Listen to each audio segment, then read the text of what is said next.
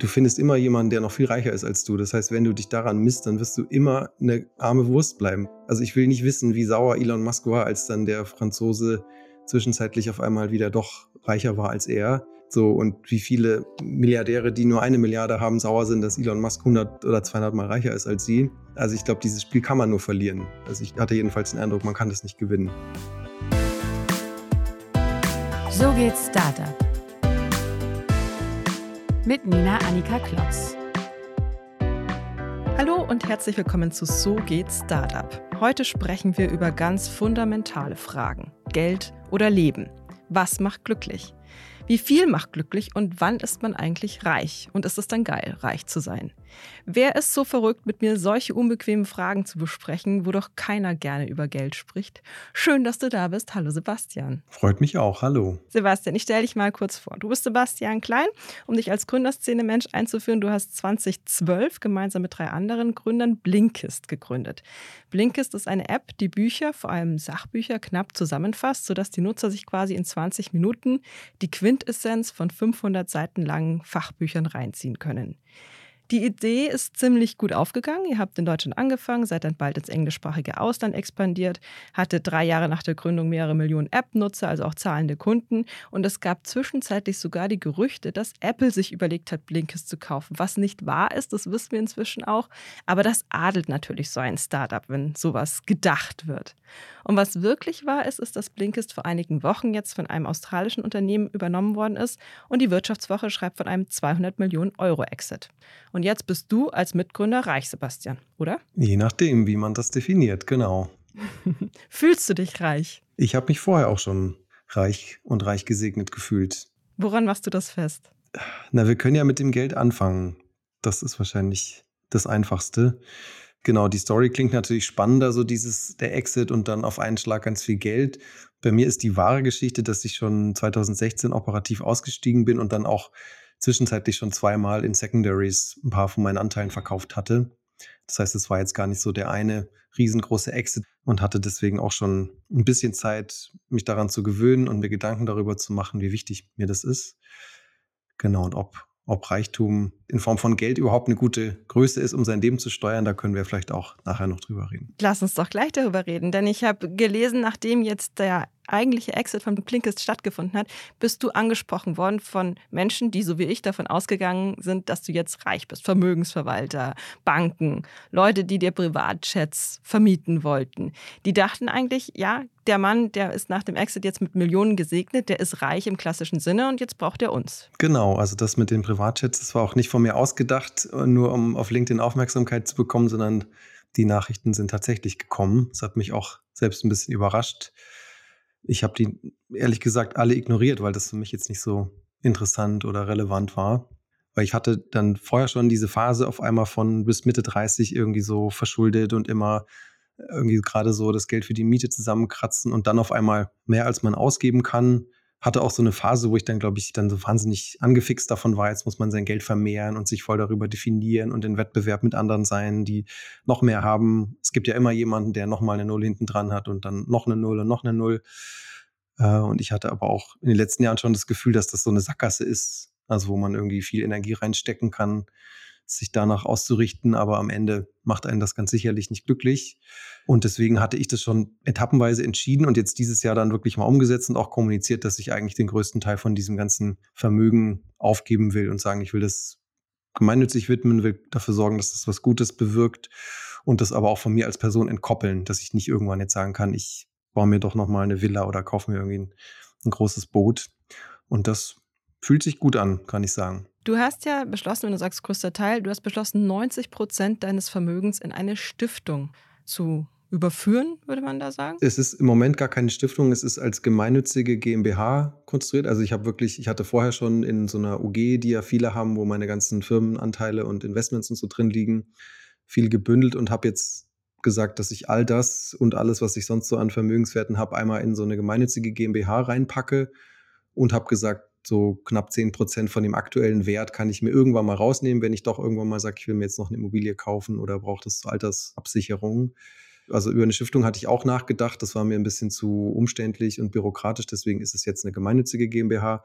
und die will ich im nächsten Schritt noch in Verantwortungseigentum überführen. Das ist ja auch so eine Art Asset Lock, dass man dann wirklich auch nicht mehr rankommen kann. Es ist wahnsinnig radikal zu sagen, wir machen das mit 90 Prozent. Viele hätten es vielleicht genau andersrum gemacht. Die hätten 10 Prozent gespendet oder so. 90 Prozent komplett wegzugeben, ist ein, ein, radikaler, krasser Schritt. Du hast da eben, wie wir schon gesagt haben, darüber auch gepostet und 27.000 Leute haben das geliked. Ich bin mir zu 100% sicher, dass von diesen 27.000 Leuten kaum einer genauso mit seinem eigenen Vermögen umgehen würde. Findest du das also heuchlerisch, wenn die dir applaudieren für einen Schritt, den sie selber so nicht gehen würden, weil sie den Mut nicht hätten? Naja, ich würde sagen, alle nach ihren Möglichkeiten. Also ich habe schon viele Nachrichten auch bekommen von Leuten, die mir gesagt haben, oh, ich habe zwar nur normales Einkommen, aber alles, was übrig bleibt, spende ich. Ja, also jemand, der 90 Prozent seines Einkommens braucht, um sein Leben zu finanzieren, kann ja gar nicht 90 Prozent spenden. Und ich hatte bei mir halt das Gefühl, so, wenn ich gucke, was ich wirklich brauche und was ich fair finde mit Blick auf den Rest der Gesellschaft, dann sind diese 10 Prozent genug und der Rest bleibt übrig. Äh, und was da vielleicht noch dazu kommt, ist, ich habe den Eindruck, dass dieses ganze Thema Vermögenskonzentration, Vermögensungleichheit, dass das viele Leute nicht auf dem Schirm haben, wie extrem das eigentlich in Deutschland ist. Also wie viel von dem Vermögen bei ganz wenigen Leuten konzentriert ist. Und ich habe da ein paar Bücher zu gelesen und mache mir seitdem Sorgen, weil ich glaube, dass das Potenzial hat, auch eine Gesellschaft zu spalten und zu Verwerfungen zu führen. Ich glaube auch, dass der Erfolg von Parteien wie der AfD unter anderem auch damit zusammenhängt, dass viele Leute das Gefühl haben, dass sie nichts abbekommen von diesem Wohlstand. Und genau, ich finde es dann immer, ich fände es dann von mir heuchlerisch, über sowas immer zu reden und zu sagen, ja, ja, aber die Milliardäre, die müssen daran. Äh, und dann das aber selber nicht umzusetzen. Ich hatte jetzt ja auch die Möglichkeit, da mal an mir selbst zu zeigen, wie das dann aussehen kann. Es gab auch kritische Stimmen, die sind dann gleich direkt ins nächste Extrem gegangen. Die haben gesagt, das, was du da machst, das ist ja irgendwie Umverteilung, Sozialismus, Kommunismus findet man in den kritischen Kommentaren. Und du hast dir tatsächlich die Zeit genommen und die Mühe gemacht, auf fast jeden auch zu antworten und zu erklären. Ist dir das schwer gefallen, da immer in die Konfrontation zu gehen, wo du doch einfach für dich eine gute Entscheidung getroffen hast? Es ist mir nicht so schwer gefallen. Also ich muss auch dazu sagen, LinkedIn zeigt ja immer als erstes die Kommentare an, die so das größte Potenzial haben, Leute aufzuregen. Mhm. Äh, und wenn man sich dann aber zum Beispiel einfach nur chronologisch anzeigen lässt, was da an Kommentaren kam, dann waren 99, also ich habe zumindest 99 Prozent total positive, bestärkende oder zumindest konstruktive. Also dass jemand zum Beispiel mal nachfragt, ist das nicht einfach nur ein Steuersparmodell, finde ich, ist ein total berechtigter und auch eine konstruktive Frage.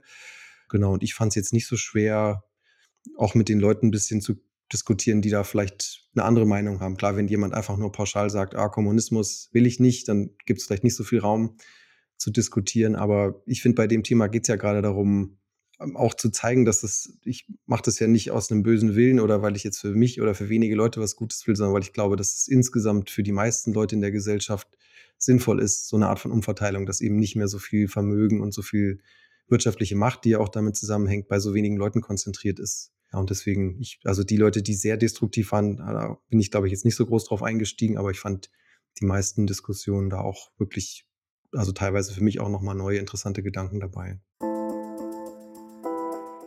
Werbung.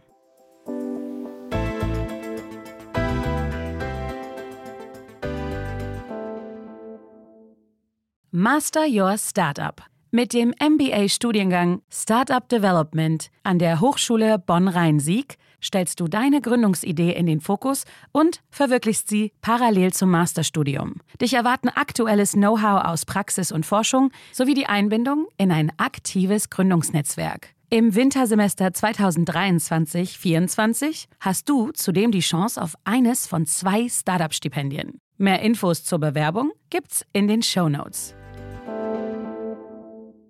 Du hast darin auch geschrieben, exzessiver Reichtum ist nichts Positives. Wo fängt exzessiv denn an? Na, ich würde sagen, so wenn man es radikal definiert, fängt es bei jedem Euro an, den man eigentlich für was Sinnvolleres verwenden könnte. Also wir haben ja gerade offensichtlich fehlen uns Mittel, um in die Klimatransition zu investieren. Offensichtlich fehlen uns Mittel, um vielen Menschen ein Leben in Würde zu ermöglichen, die gerade gar nichts haben. Und ob, ob man diese Grenze jetzt bei 500.000 Euro zieht, bei einer Million oder mehr, das ist, glaube ich, total subjektiv. Ich habe nur den Eindruck, dass die meistens ein bisschen zu hoch angesetzt wird. Also ich finde, wenn man jetzt sagt, ah ja, 10 Millionen Euro Privatvermögen, das ist aber dann noch in Ordnung, würde ich schon sagen, nee, ich finde es gesellschaftlich sinnvoll, dass davon ein großer Teil für was anderes verwendet wird, als dafür, dass ich jetzt überlege, ach, wie will ich jetzt mein, mein Vermögen einsetzen. Ja, das macht ja diese Diskussion so schwer, dass es eben so subjektiv ist. Also man kann ja nicht sagen, immer nur so viel, wie du brauchst, weil jeder braucht unterschiedlich viel. Voll. Es wird dann halt auch wirklich komplex und wenn man sich dann halt anguckt, was passiert mit diesem Geld, dann siehst du halt auch schnell, jetzt nur um mal ein Beispiel rauszugreifen, das jetzt, ich will es jetzt nicht zu hoch hängen, aber so, wenn jetzt viele Leute viel Geld haben und die meisten wollen dann ja auch eine Rendite, soll sich vermehren, kaufen sich Wohnraum, die Preise gehen nach oben, die Mieten werden teurer und dann ist der Effekt für die Leute, die nichts haben, dass sie mehr von ihrem Einkommen für Miete ausgeben. Also und vieles davon kann man durchspielen, wo ich dann sehe, hm, es wäre eigentlich gesamtgesellschaftlich besser, wenn jetzt nicht dieser eine Typ sich überlegen würde, wie kann ich aus meinen 5 Millionen sieben machen in ein paar Jahren, sondern wenn er diese Sorge nicht hätte, ein gutes Leben hätte und das Geld für was Sinnvolleres verwendet werden würde, nämlich zum Beispiel Klimaschutz oder Umverteilung zu denen, die wirklich nichts haben. Wie viel brauchst du, um glücklich zu sein? Du, gar nicht so viel. Ich habe, glaube ich, dadurch, dass ich immer in so einer Gründungsrolle war und auch immer nur in den Jahren, wo noch keine üppigen Gehälter möglich waren, hatte ich nie den Luxus. Also ganz am Anfang nach meinem Studium habe ich bei der Boston Consulting Group gearbeitet für ein gutes Jahr und hatte da so als aus direkt aus der Uni hatte ich das Gefühl, oh, ich habe jetzt ein Riesengehalt und habe dann angefangen, auch entsprechend meine Ausgaben nach oben zu schrauben. Und seitdem habe ich immer von einem relativ kleinen Gehalt gelebt und weiß deswegen, dass ich nicht so viel brauche. Also solange ich das Geld habe, um gut essen zu gehen, mir ein Fahrrad zu kaufen und mit meiner Freundin ab und zu mal eine schöne Reise zu machen, reicht mir das. Und das ist nicht so viel. Und ich sehe auch, das habe ich, ist mir damals auch bei meiner Zeit bei BCG schon aufgefallen, wie viele wahnsinnig unglückliche Leute es gibt, die 500.000 Euro im Jahr verdienen und noch das Gefühl haben, sie sind total im Mangel, weil sie nämlich sich irgendwelche sündteuren Immobilien gekauft haben, ihre Kinder in Privatschulen schicken, zwei Autos abbezahlen. Also das fand ich damals schon erstaunlich, dass das, also es ist, glaube ich, möglich, auch mit einem Riesenvermögen und einem riesigen Einkommen immer noch in diesem Mangelgefühl zu sein. Und das finde ich überhaupt nicht erstrebenswert. Meinst du, für Glück braucht man also ein gewisses Maß an Bescheidenheit? Hm, es muss sicherlich jeder für sich definieren. Also was ich schon auch sagen kann, ist, dass dieses ein Mindestmaß an Geld zu haben, das Geld einfach keine Sorgen macht, ist, glaube ich, Voraussetzung für Glück. Weil das, glaube ich, also kennen viele Leute. Ich, ich kenne das auch so. Ich will das jetzt nicht höher, nicht größer machen, als es ist, aber ich, ich weiß, wie sich Geldsorgen anfühlen und weiß, dass man dann nicht glücklich sein kann, wenn man sich die ganze Zeit fragt, wie bezahle ich eigentlich meine Miete, wie kann ich jetzt diese Reise oder irgendwas mir leisten, die ich eigentlich nicht drin ist. Deswegen finde ich auch, die Priorisierung sollte sein, erstmal gucken, dass alle von dieser Sorge befreit sind und dann gucken, ob irgendjemand wirklich den Luxus braucht, ein riesiges Vermögen zu haben oder sich großen Luxus zu leisten. Hm, ja, gibt es ja auch wissenschaftliche Studien, die haben versucht, das wirklich an Zahlen festzumachen. Die erste war irgendwie, da hieß es, ab 60.000 Dollar im Jahr, glaube ich, war das, wird man nicht mehr glücklicher. Dann wurde das nach oben korrigiert, dann waren es plötzlich 90.000. Und jetzt letztes Jahr kam eine Studie, die das komplett verworfen hat und gesagt hat, stimmt gar nicht, mehr Geld macht doch glücklicher, bis zu einer halben Million sogar. Meinst du, da gab es irgendwie ein Umdenken in der Gesellschaft oder ist manchmal auch Zufall, dass da so unterschiedliche Sachen rauskommen? Ich bin bei diesen Studien immer ein ganz kleines bisschen skeptisch, weil ja auch immer die Frage ist, was da überhaupt gefragt wird. Mhm. Also ich, so mein Lieblingsbeispiel von meiner finnischen Kollegin, mit der habe ich da oft schon drüber gesprochen. Finnland ist immer ganz oben bei diesen Rankings vom glücklichsten Land der Welt. Mhm, mhm. Und es gibt jetzt Finnen, die sagen, das liegt nur daran, weil die Finnen so niedrige Erwartungen haben und daran gemessen sie dann sich sehr glücklich fühlen, weil sie nah an ihren Erwartungen sind. Und das frage ich mich jetzt bei diesen Befragungen auch, ob dann, also klar, wenn jemand 500.000 Euro hat, und du fragst ihn danach, fühlt er sich irgendwie abgesichert im Sinne von, hast du eine gute Gesundheitsversorgung, kannst du alles für deine Kinder dir leisten, was du willst, kriegen die eine gute Bildung, dann ist der wahrscheinlich glücklicher. Ja, und ich habe gleichzeitig immer das Gefühl, wenn ich in asiatischen Ländern unterwegs bin, unterstelle ich vielen Leuten, die materiell nicht so reich sind, am Ende glücklicher zu sein als viele, die ich jetzt hier in Deutschland sehe, die vielleicht viel mehr besitzen. Ja, so, ich, ich glaube wirklich an diese Theorie, dass äh, Bescheidenheit da wesentlich ist. Also, wie du ja sagst, eben die Ziele dürfen nicht zu weit weg sein an dem, was man hat. Und dann stellt man fest, eigentlich ist man ja fast am Ziel und damit glücklich. Ja, und vielleicht eine Sache noch dazu, weil ich das auch gerade in diesem Kontext von Startups und Gründertum wichtig finde. Ich glaube, ein Problem mit diesem sich über Geld und Reichtum, es gibt ja diesen obszönen amerikanischen Begriff des Net Worth, so, also Nettovermögen, aber kann mhm. man ja mhm. auch definieren als so ein Wert des Menschen, der sich aus Geld bemisst. Und das Problem ist wirklich, du findest immer jemanden, der noch viel reicher ist als du. Das heißt, wenn du dich daran misst, dann wirst du immer eine arme Wurst bleiben, weil es wird immer jemanden geben. Also ich will nicht wissen, wie sauer Elon Musk war, als dann der Franzose zwischenzeitlich auf einmal wieder doch reicher war als er. So, und wie viele Milliardäre, die nur eine Milliarde haben, sauer sind, dass Elon Musk 100 oder 200 Mal reicher ist als sie. Also ich glaube, dieses Spiel kann man nur verlieren. Mhm. Also mhm. ich, ich hatte jedenfalls den Eindruck, man kann das nicht gewinnen. Aber du hast ja auch gesagt, du hast ja bei BCG angefangen. Man wird ja nicht Berater, weil man kein Geld verdienen will. Das war also auch schon mal anders in deinem Leben. Du, diese Erkenntnis kam dann erst irgendwann im Laufe der Zeit. Ich habe auch ein Interview gelesen, dass du gesagt, als ihr Blinkist gegründet habt, hast du natürlich schon auch gegründet, um damit Geld zu verdienen. Das war nicht so weit weg von der Facebook-Zeit, wo man dachte, ah, man, man gründet Startups, äh, digitale Startups und wird damit reich. Total. Also ich habe Psychologie studiert, deswegen ist, war mir dieses ganze, die Wirtschaft, wie man immer da in dem Psychologiestudium gesagt hat, so ein bisschen fremd. Äh, und ich hatte auch nicht so viel über Geld nachgedacht, wusste aber, okay, ich will auf jeden Fall genug Geld haben, um da nicht so viel drüber nachdenken zu müssen, um mir alles leisten zu können, was mir Spaß macht. Äh, und hatte damals auch in meinem Studium, Psychologie war damals so, dass die meisten wirklich prekäre Anstellungsverhältnisse eingegangen sind. Da gab es ganz viel unbezahlte Praktika und dann nach sechs Jahren Studium drei Jahre unbezahlte Ausbildung und so solche Sachen. Äh, und ich bin unter anderem deswegen bei BCG gelandet, weil die ein ordentliches Praktikantengehalt bezahlt haben. Da gab es damals irgendwie zweieinhalbtausend Euro Praktikantengehalt und meine ganzen Kommilitonen haben 100 Euro bekommen oder 0 Euro. Und das hat mich definitiv angezogen, aber jetzt nicht unbedingt aus diesem Ziel, möglichst viel Geld zu haben, sondern einfach um genug zu haben, dass es reicht. Klar, und als wir dann Blinkes gegründet haben, dachte ich total, wir machen das jetzt ein paar Jahre und danach muss man dann gar nicht mehr arbeiten. Das war definitiv mein Denken damals. Ist das ein erstrebenswertes Ziel, gar nicht mehr arbeiten zu müssen? Also ich finde es jetzt gar nicht, weil ich meine Arbeit total gerne mache und auch glaube, dass die meisten Menschen viel aus ihrer Arbeit ziehen, wenn sie jetzt nicht total entfremdet ist ich muss sagen, ich hatte nach diesen 15 Monaten BCG, das hat mich echt eine Weile verkorkst, weil ich das so unmenschlich und anstrengend fand, dass ich dann dachte, oh Gott, Arbeit ist echt was, was man möglichst vermeiden sollte. Erzähl unseren Hörern kurz, was deine Arbeit jetzt ist. Du hattest dich ja 2016 aus dem operativen Geschäft von Blinkes zurückgezogen und hast neue Ideen umgesetzt. Was ist jetzt so dein Arbeitsalltag? Also mich hatte damals total diese Frage begeistert, wie sieht die Organisation der Zukunft aus? unter anderem durch auch diese Erfahrung mit BCG und wo ich dachte so, okay, das ist echt keine besonders menschenfreundliche Arbeitsweise. Äh, und habe mich dann sehr viel, inzwischen ist das alles unter diesem Buzzword New, New Work relativ Mainstream geworden. Damals war das noch, zumindest in meinem Umfeld, relativ neu. Ich habe dann ein paar Jahre eine, in Berlin eine Organisationsberatung, Think Tank namens The Dive mit aufgebaut, habe dann auch ein Buch geschrieben über Transformation von Organisationen, das heißt ähm, The Loop Approach und habe dann ab 2017 angefangen, mit ein paar Leuten ein Magazin zu machen. Das heißt neue Narrative, wo wir uns auch mit diesen Fragen beschäftigen. Wie sieht die Arbeit der Zukunft aus? Wie baut man menschenzentrierte Organisationen? Und daraus ist inzwischen ein Unternehmen mit jetzt so ungefähr 25 Leuten entstanden. Ja, wo wir neben dem Magazin jetzt inzwischen auch noch ein Digitalprodukt haben. Und so die große Klammer ist immer noch diese Frage Arbeit der Zukunft. Also wie sieht, wie sieht die Arbeitswelt, wie sehen Organisationen in Zukunft aus? Das stimmt, euer Magazin wird auch sehr gefeiert und das, das, Unternehmen scheint auch sehr erfolgreich zu sein. Ihr hattet aber, muss man dazu sagen, ja in gewisser Weise die Freiheit zu starten, ohne den ganz großen Zwang, dass es ein wirtschaftlich erfolgreiches, profitables Unternehmen wird. Ist das richtig? Na, wir hatten das ursprünglich mal angefangen als Projekt innerhalb von The Dive, also so in, in äh, quasi querfinanziert durch, durch Beratung und andere Sachen, die wir da gemacht haben. Und 2019 haben wir es dann aber ausgegründet und gesagt, wir machen jetzt wirklich ein eigenständiges Unternehmen daraus. Also alle haben uns gesagt, und wir wussten es auch selber, Printprodukt ist verrückt, damit Geld verdienen zu wollen. Content, allem, auch, allgemein Content, ne?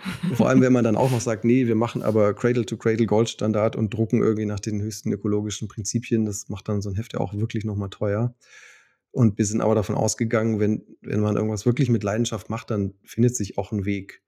Und klar, gleichzeitig muss ich auch sagen, wir sind jetzt nicht, also wir sind schon noch davon entfernt, dass wir uns wirklich tragen können. Also es ist in dem Content-Business echt, echt hart, ein funktionierendes Geschäftsmodell aufzubauen. Ich möchte so ein bisschen auf die Frage hinaus, ähm, inwiefern Geld eigentlich auch Freiheit erstmal überhaupt nur ermöglicht und dadurch auch wiederum sehr wichtig ist und dann vielleicht doch auch etwas, wonach man erstmal streben muss, um dann Impact und Purpose verfolgen zu können? Ja, das ist eine wichtige Frage. Ich finde es auch nicht so einfach, weil ich würde jetzt schon sagen, so dieses rauszufinden, wie man sein eigenes Geld verdienen kann und so durch eigene Arbeit unabhängig werden, ist natürlich total hilfreich und wichtig in so einem, in so einem Erwachsenwerden-Prozess. Also ich persönlich wünsche mir trotzdem eine Gesellschaft, in der das, also in der die Gesellschaft, die ja so reich ist, den Leuten mehr Möglichkeiten gibt, dass man, also dass man sich vielleicht nicht erstmal 20 Jahre lang in einem Job abrackern muss, den man eigentlich nicht gerne macht, bevor man dann sich selbst verwirklichen kann.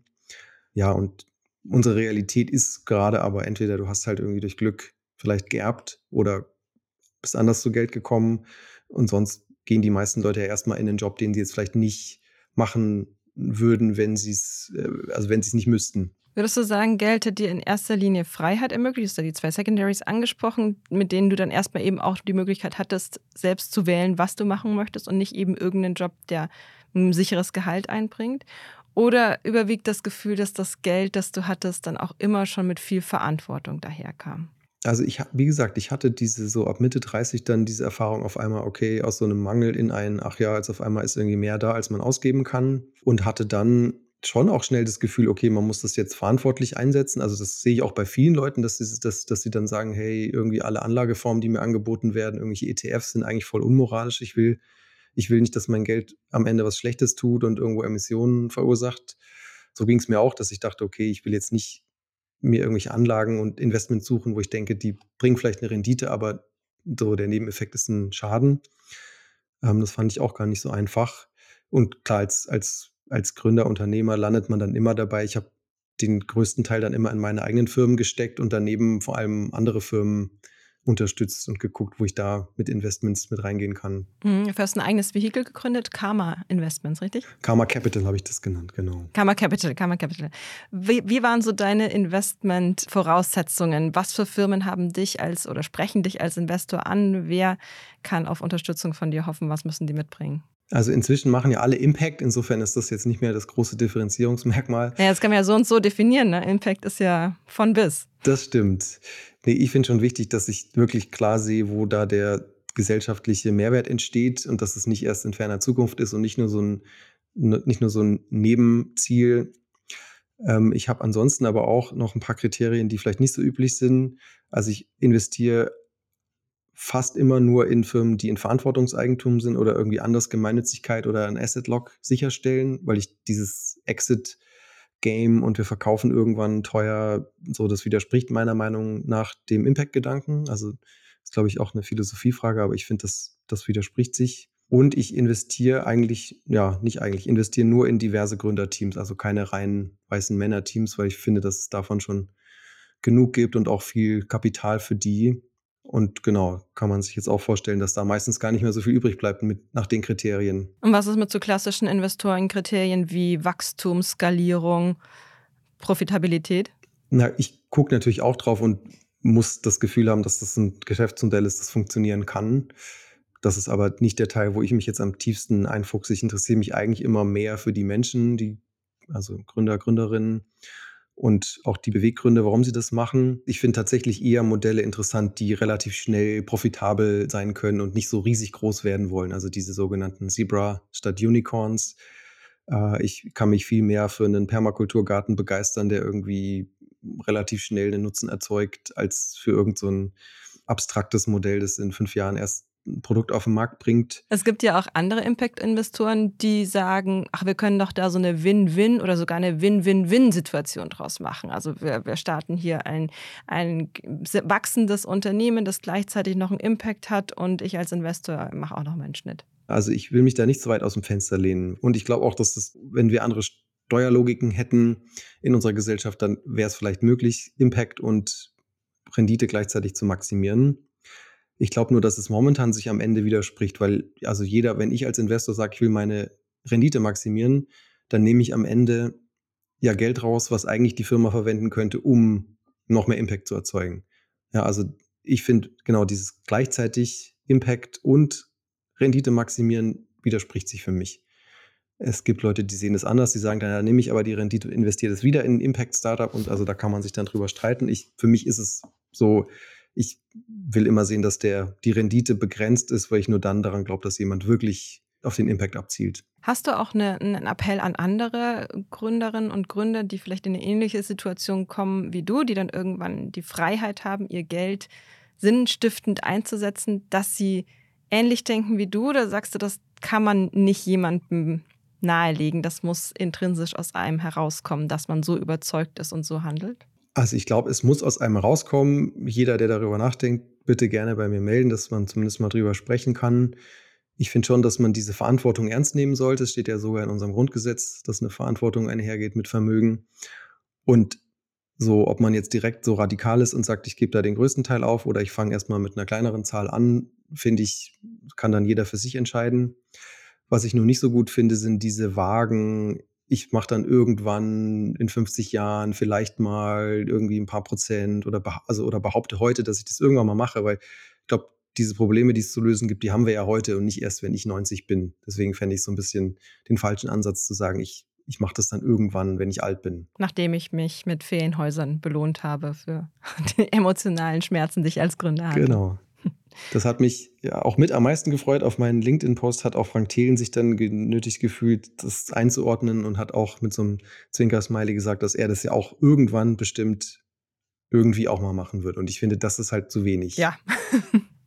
Darf ich dir abschließend noch ein paar ähm, schnelle Geldfragen zum Schluss stellen? Klar. Einfach kurze Antworten auf kurze Fragen. Erstens, würdest du Freunden Geld leihen? Immer wenn du zum Geldautomaten gehst, wie viel Geld hebst du ab und wofür? 250 Euro, um nicht zu oft dahin gehen zu müssen. Was war deine schlechteste finanzielle Entscheidung, die du bisher getroffen hast? In meiner BCG-Zeit irgendwelche teuren Audiosachen, die ich eigentlich nicht gebraucht habe und mit denen ich mich nur ablenken wollte, dass ich einen schlechten, einen schrecklichen Job habe. Was war das teuerste, das du dir bisher geleistet hast? Mm, ein Fahrrad für 4000 Euro. Und macht Geld glücklich? Jein. Wie wir es vorhin besprochen haben. Zu wenig Geld macht unglücklich und nur nach Geld zu streben, macht definitiv auch nicht glücklich. Sebastian, vielen herzlichen Dank für deine Offenheit, mit mir so direkt über ein Thema zu sprechen, über das viele nicht gerne sprechen. Vielen Dank, hat Spaß gemacht. Vielen Dank euch auch fürs Zuhören. Mehr über Geld, eigentlich mehr darüber, wie man es bekommt und vermehrt und weniger darüber, wie man es dann wieder weggibt, erfahrt ihr jederzeit bei uns auf Gründerszene. Und ich freue mich, wenn ihr auch nächstes Mal wieder dabei seid.